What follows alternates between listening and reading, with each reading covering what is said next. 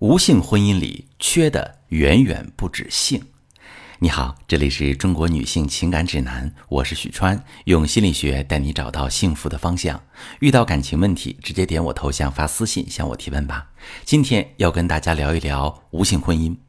如果一对夫妻一年的性生活不超过十次，那么就可以被称为无性婚姻。这项数据在国内已经接近百分之三十三。也就是每三对夫妻就有一对会陷入无性婚姻之中，而陷入无性婚姻往往会带来一些焦虑，比如伴侣的需求很强，但自己没有动力去满足，该怎么办？结婚久了，爱还在，性没了，每天都过得很烦躁，对性生活有羞耻感，不能真正放开，甚至开始抗拒亲密，到最后双方都会互相怀疑，不知道自己在对方心里是否还很重要。也会担心伴侣在外面有了稳定的对象，之前顺利的生活变成不得不面对的负担，也会让人纠结这段感情是不是也一样变味儿了。之所以有这样的情况，常常见到的原因有三种。第一种啊是缺乏感情经营，两个人的压力太大，工作、生活、孩子，所有精力都被分走了，没有时间去关心伴侣的精神状态，去经营两个人的感情。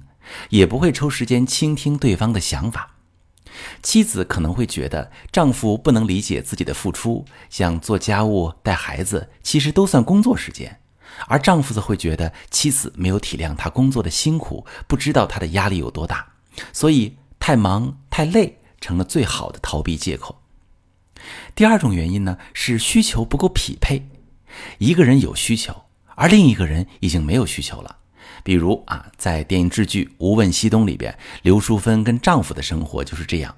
她轰轰烈烈地爱着对方，但永远都换不来回应。她用了很多方法，低声下气地讨好，自己不吃饭省钱给丈夫用，把所有的自我都掏干净。但是这个丈夫仍然不闻不问。他虽然没有在用手打她，但是他在用自己的态度打她。第三种原因呢，是双方自愿无性。夫妻之间比较追求精神方面的契合，认为爱能够流动起来，比身体上交流更重要。这其实算是比较健康的无性模式。但如果其中有一方是焦虑型依恋，那么感情还是会有风险，因为爱情构成的三要素是激情、亲密、承诺，而这样的关系就需要亲密和承诺的占比更加多。大部分的无性婚姻根源问题其实都不是缺乏性，而是因为缺乏性导致我们感到不再和对方亲密了。那缺乏性的原因，恰恰是因为我们不愿再和对方保持亲密。要打破中间的隔阂，其实也很简单，那就是从小事开始，逆转你们的互动模式。比如每天都对伴侣表达爱意，写一封信，双方互换身份。真正换位体验对方的烦恼，这些都能帮助你们重新了解对方，爱上对方，再一次感受到心动和激情。化解无性婚姻，除了互动模式之外，很重要的一点就是和伴侣进行深入的沟通，去看到性背后更深层的夫妻问题，找到你们之间断绝性互动的真正原因。性话题的沟通不伤自尊。真正伤自尊的是你们不沟通，导致婚姻越来越走向失败。而且越是羞于谈的话题，越要尽早谈，这样才能让夫妻关系真正变得亲密。我是许川，如果你正在经历感情问题、婚姻危机，可以点我的头像，把你的问题发私信告诉我，我来帮你解决。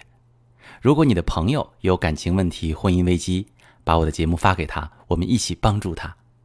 喜欢我的节目就订阅我、关注我，我们一起做更好的自己。